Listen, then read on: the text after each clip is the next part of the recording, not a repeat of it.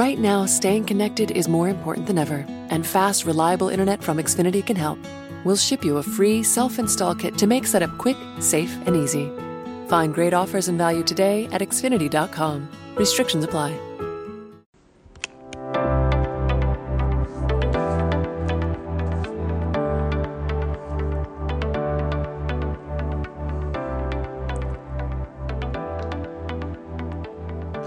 Boa noite, galera. E aí? Vocês estão bonzinhos? Olha a minha felicidade, porque eu vou resenhar com meu amigo hoje à noite, nesta belíssima terça-feira à noite, né? Todo mundo me escuta bem? Tranquilo? Só deem um sinal aí. Boa noite. Maravilha. Então, já já o Leandro chega aí. Vamos discutir hoje. Todo dia tem live. Todo dia tem live. é, vamos discutir hoje sobre fitoterapia e adaptógenos. Então, é um tema que eu acho extremamente pertinente. O Ruléo já mandando salve. Beijo pro Léo, beijo pra Camila, beijo pro Samuel, beijo pra Yasmin, todos os meus filhos aí do Consciência. Quem não conhece, quem não segue, acompanha os meninos aí, que todos eles é, são diferenciados. Leandrão já chegou. É, vamos lá. Amigo Leandrão, vamos nessa. Que hoje é dia de alegria. Live bombando, 10 da noite, cheio de energia. Olha aí. E aí, meu amigo? Fala, brother. Tudo bom? Bom demais, e você? Tudo certo por aqui, tudo bem. Então tá bom. Cada dia mais barbudo, mais cabeludo, velho. Que maravilha. Pô, eu tô vendo o pessoal começar a, tirar a barba, né? Porque é o mais recomendado, né? Sim. Só que aí. Deixa eu só desligar aqui um negócio. Peraí. Por favor. Agora. Só que aí é o mais recomendado, mas eu não tô saindo de casa praticamente, então. Mas hoje eu dei uma diminuída, né? Leandrão, eu prefiro ficar de quarentena total do que tirar a barba. É, eu também. Tipo... Não, tô... brincadeiras à parte, brincadeiras à parte, mas, né? É... Vamos lá, Leandrão. Primeiro de tudo, é... mais uma vez, né, brother, muito obrigado por aceitar o convite, essa resenha nutricional e fitoterápica que a gente vai ter hoje à noite. Você sabe que eu admiro pra caramba o seu trabalho, não só o trabalho, a parte profissional, mas também como pessoa, pessoa evoluída, é, do ponto de vista espiritual, do ponto de vista do café e de vários pontos de vista. Então, é importante. E eu sei que tem várias pessoas aqui que não te conhecem, então, por favor, se apresenta para a galera e depois a gente toca o barco. Beleza, tá bom, vamos lá então. Bom, gente, então é, me chamo Leandro, para quem não me conhece, eu sou farmacêutico e sou professor universitário da Universidade Católica aqui em Pernambuco. Né? Eu sou coordenador do curso de farmácia aqui da universidade e trabalho, sempre trabalhei com plantas medicinais e fitoterapia, né? Essa é a minha área mesmo de, de, de atuação. Mas converso um pouquinho aí sobre outras práticas integrativas também, né?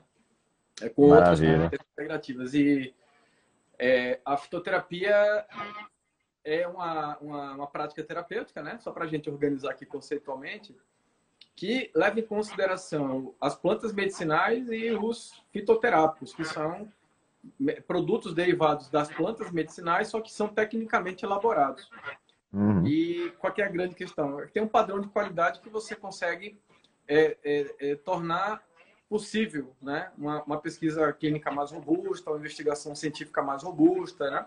Então, é, é basicamente isso que eu faço. Agora, a minha área de atuação na fitoterapia, é, ela conversa entre a clínica e as avaliações em tecnologias em saúde, né? Pensando em uhum. corporação, enfim. Então, é mais ou menos essa minha história. Maravilha, Leandrão. Coisa boa. Então, Assim, você está muito humilde, Leandro, mas é bom a galera saber né, que você tem uma experiência grande aí na área, porque ele não gosta de falar, o cara é muito do bem, né? Mas, enfim, de, desde conselho regional até experiência, é, para todo lado, de docência, então, nem se fale. O cara é entusiasta, me inspira, inclusive, nessa parte de docência, né? De métodos de ensino e tudo mais, que eu acho que é uma parte que você anda focando bastante, que eu ainda tenho, nossa, demais a aprender. Inclusive, depois a gente pode fazer umas resenhas só sobre isso, né? Rapaz, eu acho uma boa, porque nesse, nesse tempo agora, que a gente está, né? Assim, de, de, de, distanciamento social, uma coisa que eu acho importante, não só para quem ensina, mas também para quem está é, estudando, né? Uhum. Para quem, quem é docente e para quem é discente. Eu acho que é, é importante conversar sobre essas tecnologias educacionais e sobre os métodos de ensino também, porque é, é, acho que a gente está vivendo uma transformação importante nesse momento agora. Essa é uma, uma, transformação que ela está pautada na inserção de, de, realmente de tecnologias nesse fazer docente, né, que é, é realmente é, é muito novo. Muita gente foi empurrada para isso agora porque era o jeito, né? Obrigado, né? É, pois é, mas é, é isso. Você não aprende a nadar sem dar umas braçadas no mar, né? Então você tem que se jogar no mar mesmo, tem que encarar os desafios, mas é um tema bom. A gente pode falar sobre isso sim. Justo. Eu acho que assim, é, para você, você já estava inserido nesse meio, já tinha, inclusive, né? Não foi muito choque, né? Foi só realmente aprimorar, desenvolver outras coisas, mas quem já tinha uma certa prática foi mais tranquilo, né? Então, é. É, meio que a situação veio para obrigar, né? É, a galera que. que... Sim, sim. É, todo tem um aprendizado, né? E vamos lá, então, Leandrão. Deixa eu só contextualizar a galera, fazer uma breve introdução aqui e depois eu vou começar a te fazer as perguntas e deixar você falar que hoje você que é o, é o astro aqui, você e as plantas. É, primeiro, galera, por que, que eu, eu que sugeri o tema pro, pro Leandro? Eu particularmente sou meio é, tarado em adaptógenos, porque eu acho que das classes dos fitoterápicos aí, ou das substâncias, ou das plantas, etc., eles realmente têm uma função muito importante no problema da sociedade atual, né? Que é justamente o foco no manejo do estresse e da ansiedade.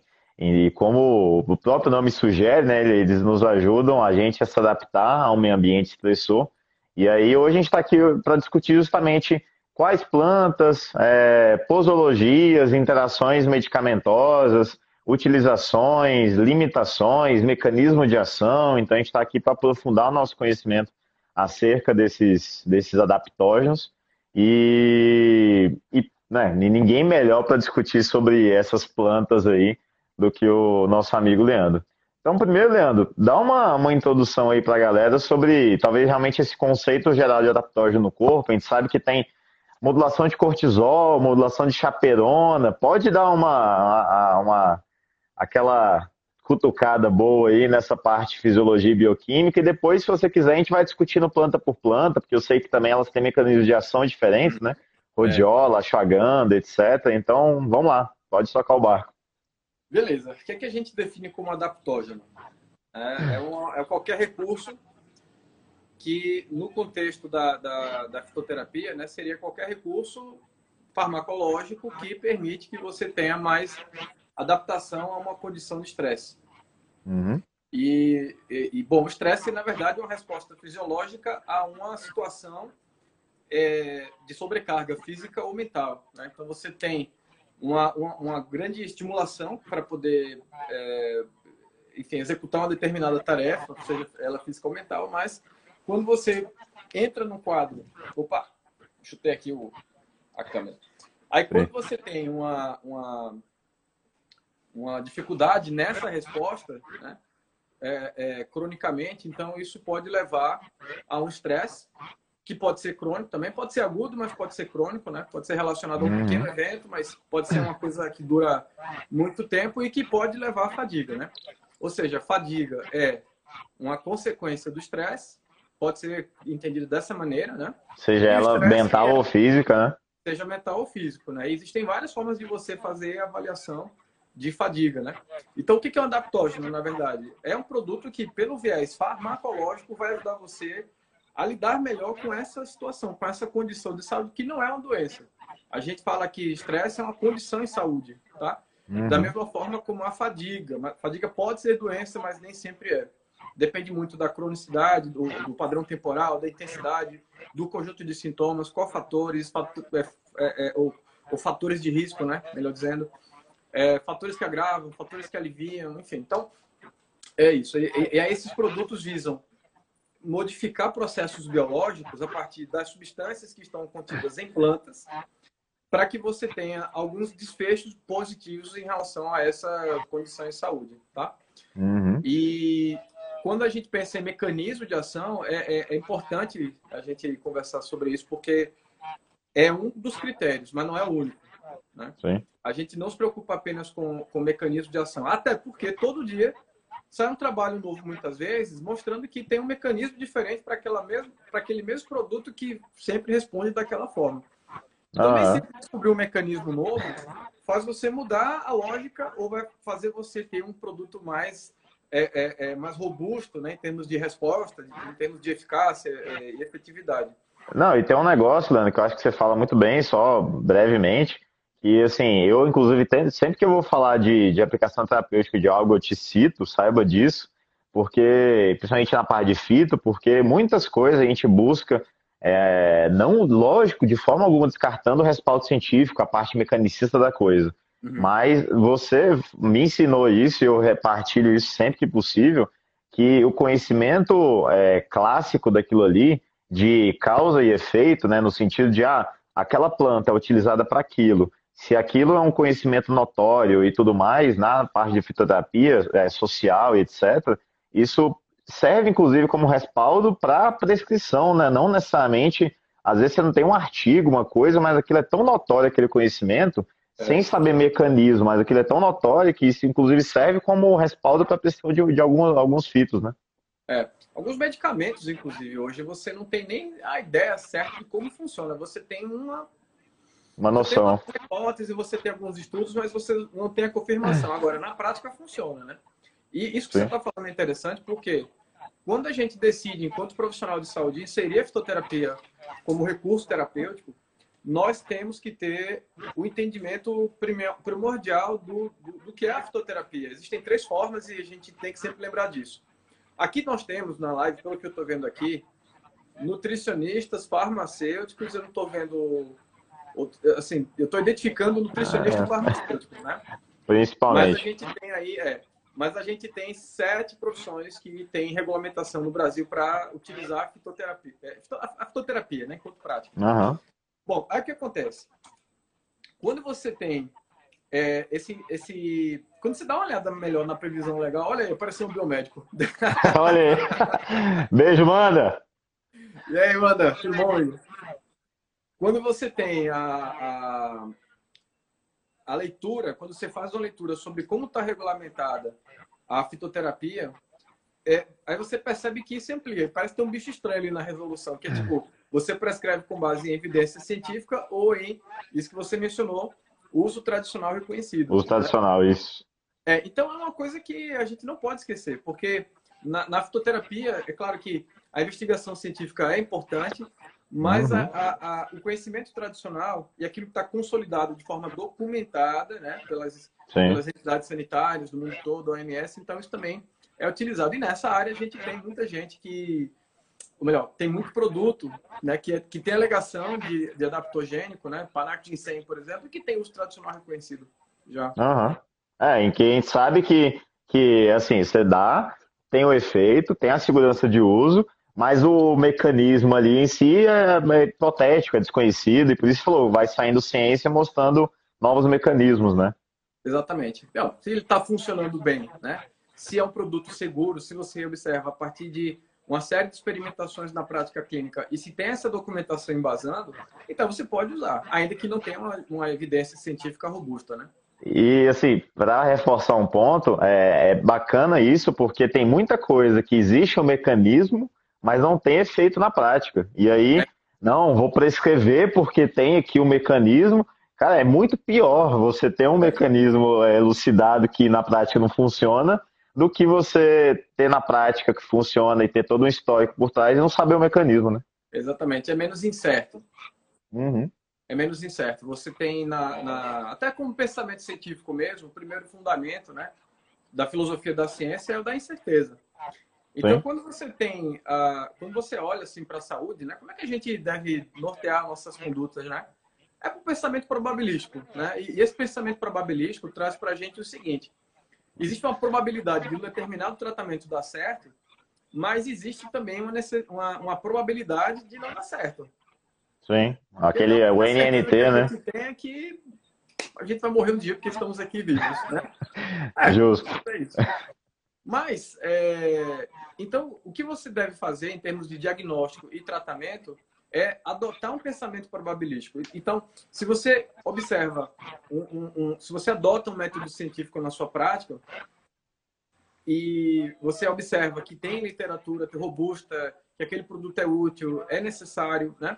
Então você pode adotar. Agora tem que ter a comprovação disso. Mas quando você não tem essa comprovação, uma alternativa que existe é você buscar essa literatura de uso tradicional, que aí você vai ver em farmacopeias, monografias, é, na, na, nas próprias regulamentações da, das agências sanitárias pelo mundo, sabe? Uhum. E, e, o interessante é que o Brasil tem uma, uma similaridade com a legislação europeia, que é uma das mais rigorosas nesse sentido e que é uma das que mais é, é, valoriza, inclusive, a própria prática da fitoterapia. Na Alemanha, é um país que usa, tipo, 80% dos profissionais usam a fitoterapia como recurso de primeira linha, muitas vezes, para tratar os uhum. problemas de saúde, né? Maravilha. Leandrão, eu estava pensando aqui, eu acho que talvez da forma para ficar mais didático para a galera, para não ficar perdido, é, a gente pode passar, acho que planta por planta, discutir um por um, no lugar de posologia, discutir algumas, não sei o que, discutir algumas. Então, bola pro alto. Ashwagandha. O que, que você tem a me falar sobre ela aí? Mecanismo, o que, que você acha, o que, que você gosta? Você tem uma experiência com ela, que eu sei. O Rodrigo Manda também tem e eu tenho. Então vamos lá. É.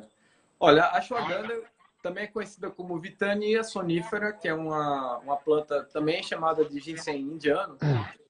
Tem um efeito adaptogênico já bem conhecido, bem estruturado, bem fundamentado. E, e é uma das plantas que tem uma investigação no contexto do exercício físico com maior frequência, ou seja, das uhum. mais investigadas ela apresenta uh, mecanismos diversos. Aí você tem efeito gabaérgico, e aí vamos lembrar que efeito gabaérgico ou ação gabaérgica pode gerar inibição central, né? Daquela uhum. calmada. Mas, por outro lado, tem também outros efeitos sobre serotonina, tem efeitos sobre noradrenalina. Então, você tem, na verdade, uma planta que tem um mecanismo múltiplo, tá? Mas ela não é uma planta entendida como adaptogênico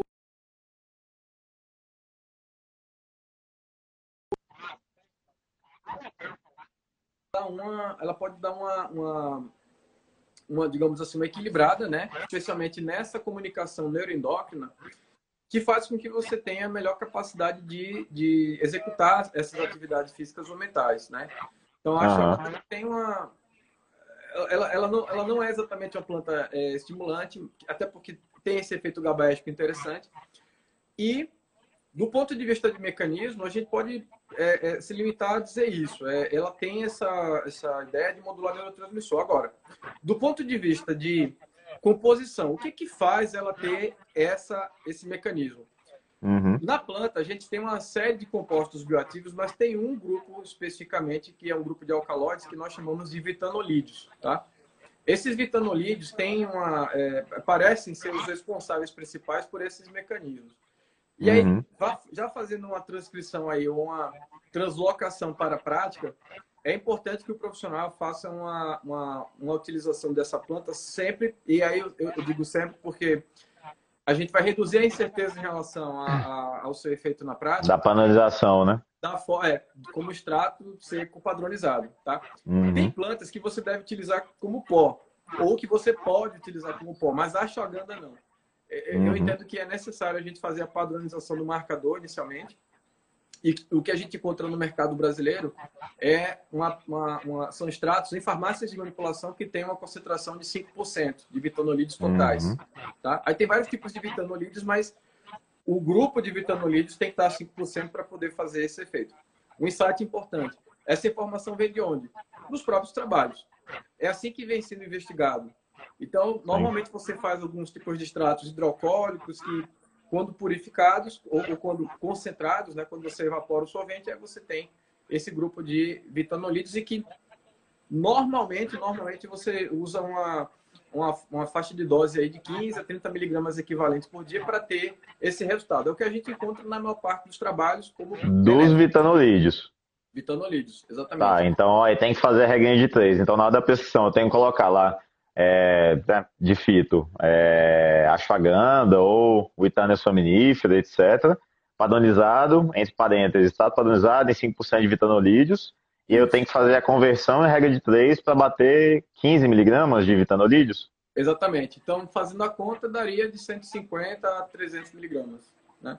Ou melhor, é, 300 miligramas a 5% vai dar 150. Então, 300 miligramas a, a, a 600 miligramas ao dia do extrato, né? Para chegar boa. dos 15 a, a 30 miligramas de vitanolídeos. E o que, que, a gente vê na prática de resultado, de, de manifestação, assim, realmente acalmar, é, período de muito estresse ficar mais relax, diminuir a ansiedade, enfim. É, ele pode ser útil para pacientes que se apresentam em quadro de estresse e que não tem fadiga ainda, mas pode uhum. ser útil também para quem tem a fadiga já, né? Para quem já uhum. avançou para um quadro de estresse é, subcrônico Mas... que pode ter chegado à fadiga, tá?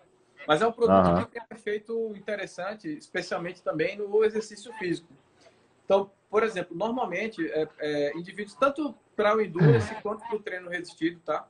É, é, ela tem benefício já confirmado nesses dois contextos. É, uhum. Você pode usar e, e, devolver ao paciente, uma, um indivíduo, né, se não tiver doença, uma, uma capacidade tanto de força quanto de, é, de resistência cardiorrespiratória, tá? E, Maravilha. É, claro. Tá? Ela, a gente não sabe se ela tem um efeito muscular direto, como outros adaptógenos, como é o caso da rodiola rosa. Mas uhum. ela parece regular por esse eixo neuroendócrino, é, a partir de regulação é, hormonal secundária, também a atividade energética do organismo. Né? Então a pessoa pode Maravilha. ter como benefício uma, uma, um menor score de estresse. Aí vai depender muito de como ela avalia. Aham, maravilha. É, os que eu já vi, tem um estudo que, que eu, eu colocava em aula, é, que falava de questionários de ansiedade e tudo mais, e ela realmente mostrava um efeito bem, bem importante na diminuição dos scores, né, da pontuação desses scores de ansiedade padronizados. Uhum. É uma pergunta que fizeram, que eu acho que é a dúvida de muita gente, e que eu já vi você também falando em aula sobre isso. Eu sou fã, né? A gente acompanha. é, tem um horário melhor para tomar? Como é que é isso aí?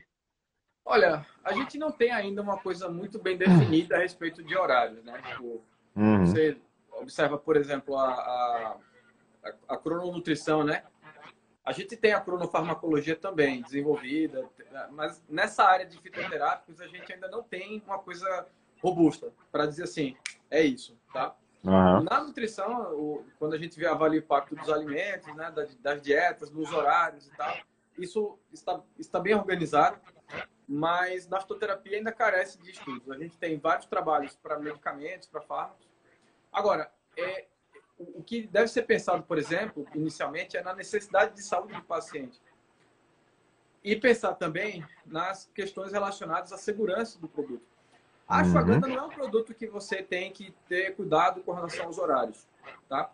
Se você decide por fazer, por exemplo, é, essa utilização em doses mais altas, tipo 30 miligramas dia, você pode passar em, dois, em duas tomadas diferentes, né? É importante que você tenha essa utilização em intervalos de tempo iguais, porque isso diz muito sobre a, o perfil farmacocinético do produto. Você vai dar dois ciclos diários.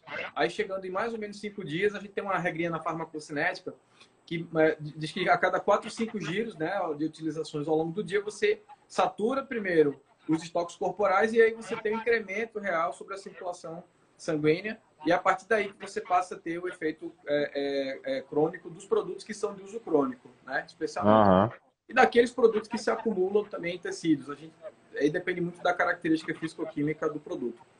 Então, no caso da ashwagandha, a gente não tem uma restrição de horário e não há nenhum requisito posológico importante quanto à segurança e também quanto à sua eficácia. Então, se não há, aí você deve conciliar com as necessidades de saúde do paciente.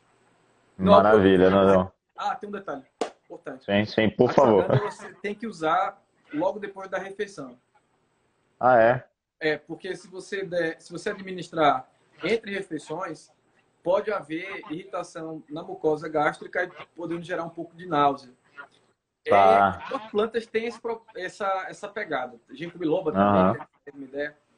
Então é importante que você sempre faça a administração depois da refeição. o tá. interage com nutrientes de forma importante, então pode fazer uhum. tranquilamente. Bom saber, porque assim, você citou os dois, eu tô tomando atualmente, ashwagandha e ginkgo biloba. e eu tô tomando depois, é, eu tô tomando depois das refeições, então tá tranquilo. É, e, Leandrão, só reforçando, eu acho que esse é um raciocínio que você também me ensinou, eu aprendo muito com os meus brothers aí, e assim, o efeito de várias plantas é um pouco mais crônico, no sentido de não é a pessoa vai tomar hoje e vai ficar calminha hoje, né? Então, é. existe, é quase um efeito parecido com a da creatina, no sentido de você vai enchendo os estoques intracelulares, atingindo o nível, nesse caso, mais de sistema nervoso central mais alto, até um momento, se for cinco dias, uma semana, que ele vai atingir um nível é, realmente efetivo de, né, de, e somando as curvas, etc., de atingir um nível efetivo de resultado, né? Então, assim, isso é bacana explicar, inclusive, para o paciente, para ele dar continuidade ao tratamento é, e saber que não é agudo, né? Então, assim, ele ter uma continuidade quando for necessário, né? É, isso é importante. Tem muito produto natural que não age de forma aguda, né? Quando eu falo de forma uhum. aguda, eu me refiro a você adotar, a você utilizar naquele momento e gerar resultado naquele momento, né? Você precisa Sim. realmente de uma de utilização é, durante um período de tempo para você ter uma resposta. São raros os produtos que você vai ver um efeito rápido. Você vai ter isso para produtos de uso tópico, por exemplo. Alguns de uso oral você consegue ter essa resposta, especialmente uhum. aqueles que atuam sobre o trato gastrointestinal. Você pega laxante, por exemplo, sênior. É... é, na hora, sim. Mas quando Até você pensa. A ação é local, né? É, mas quando você pensa no produto que tem que ser absorvido, que tem que passar por vários tecidos, tem que atravessar a barreira hematoencefálica, aí a coisa fica um pouco mais é, um pouco mais difícil mesmo. Então você tem que Justo. usar pelo menos aí uns, por uma semana, 15 dias para ter um efeito significativo. E Leandrão, para a gente fechar a shwaganda, tem contraindicação? Posso usar a vida inteira? Interfere? É, eu já ouvi falar que quem faz uso de ansiolítico talvez não deveria utilizar, como alguns outros adatógenos. Como é que é isso aí? Não temos uma contraindicação expressa, porque para dizer que uma coisa é contraindicada, você precisa de uma evidência robusta também do dano. Uhum. Agora, pela ausência dessa evidência robusta de dano, então o que você deve fazer é usar a razoabilidade, né? E a razoabilidade uhum. é você fazer a investigação sempre que você tiver, por exemplo, um paciente que está usando medicamentos de uso crônico, você deve sempre rodar uma base de dados que permita fazer uma avaliação de interações medicamentosas para que você possa qualificar aquela interação medicamentosa, se ela existir, e a partir uhum. dessa qualificação você verificar se realmente uh, aquele, aquela associação pode ser mais perigosa para o produto, né? Ou, ou, desculpa, para o paciente. Então, nem toda interação é ruim. Nem toda interação é danosa para o organismo, mas a gente tem uma, uma, é, uma necessidade de fazer sempre essa conciliação. E assim, se hoje outro profissional de saúde que tradicionalmente não utiliza medicamentos em sua prática, ou não trabalha, como é o caso do nutricionista, mas que de uns tempos para cá vem se desenhando de uma forma diferente, né? Há uma uhum. necessidade do nutricionista entender de medicamentos. É que ele vai prescrever mas ele tem que entender porque o estado nutricional interfere no medicamento e o medicamento interfere no estado nutricional e outras uhum. medidas também. Então, Total. se você decide prescrever fitoterápicos, você tem que fazer isso. É obrigatório. Tá? Agora, é, então não tem contraindicação expressa, só respondendo a tua pergunta. Uhum. Do ponto de vista de interações, né, ele pode interagir com alguns antidepressivos, mas isso não tá. torna contraindicado. Precisa investigar primeiro, para ver tá. se tem alguma interação cinética ou dinâmica que seja danosa para o indivíduo. E aí você fala também de uso crônico. Sim. Olha, nós não devemos utilizar adaptogênicos de uso crônico, porque a primeira pergunta que a gente deve fazer é a seguinte: essa é a minha forma de enxergar, tá? É a seguinte: qual é a necessidade de uso? Então, uhum. se você pensa no paciente que tem um quadro de fadiga, por exemplo, eu acho que a primeira coisa que você tem que fazer é caracterizar aquela fadiga. E como é que a gente caracteriza? Quê, né? A gente caracteriza a fadiga especialmente, especialmente por é, sintomatologia. Exames uhum. complementares são úteis quando você tem uma sintomatologia importante e quando você tem, é, é, especialmente, uma fadiga classificada como crônica. Mas a primeira coisa que você deve classificar é qual é a intensidade da fadiga. Existe um instrumento que eu, que eu utilizo é, é, bastante, tanto na, na, na prática clínica quanto na pesquisa, que é o FAS. FAS, seria uma sigla em inglês. Ela uhum. tem uma versão adaptada para português e ela é muito utilizada para você fazer avaliação de fadiga em